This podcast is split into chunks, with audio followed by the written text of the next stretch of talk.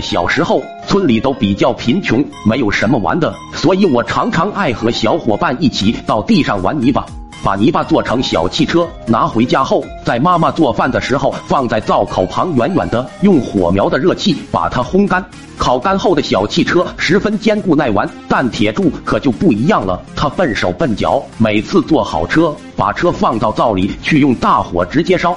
最后车身上到处都是裂纹，跟他一起玩不到一会儿，他的车身就散架了。为此，铁柱没少受我们的嘲笑。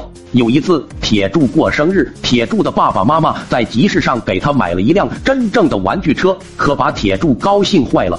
第二天就拿出来跟我们炫耀。我看着铁柱的玩具车还是四轮驱动，再看看自己手上的泥巴车，瞬间就不香了。真不知道当初我是怎么玩下去的。我一把抱住铁柱的大腿，把玩具车借过来，细细的把玩。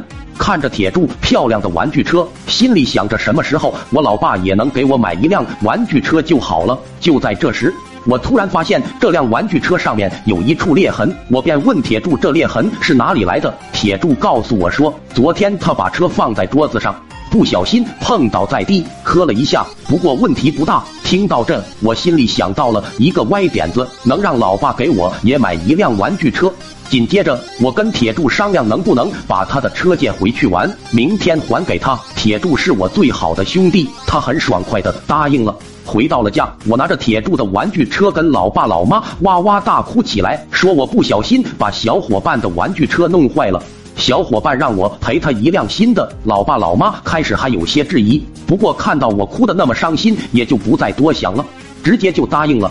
第二天，老爸到集市上买了个跟铁柱的差不多的玩具车，回家之后，老爸把玩具车给我，让我赔给小伙伴。我拿着心爱的玩具车笑出了猪叫。当天，我就拿着玩具车去找小伙伴玩，小伙伴儿们，尤其是铁柱，看着我手上崭新的玩具车。对我投来了羡慕的目光，狗蛋也是喜欢的不得了，我就把玩具车借给狗蛋玩，一直到中午吃饭，老妈喊我去买酱油，家里的酱油用完了，我跟狗蛋说让他先玩着，我先去买酱油，于是我一溜烟就跑了。不巧的是，我刚走一会儿，狗蛋妈也喊他回家吃饭。狗蛋见我不在，就拿着玩具车跑到我家，放到我家桌子上。这时，我老爸刚端菜出来，见到狗蛋，便问他：“这玩具不是猪一只赔给你的吗？咋不拿回家？”狗蛋说：“不是。”接着，老爸又问狗蛋：“那个有裂缝的玩具车，不是猪一只弄坏的吗？”狗蛋想都没想就说：“那个车是铁柱的，他自己摔坏的。”老爸看着桌子上的玩具车，瞬间明白了一切。好小子，整天心思不放在学习上，歪点子倒是一出又一出啊！狗蛋此时才意识到说错了话，赶紧溜了。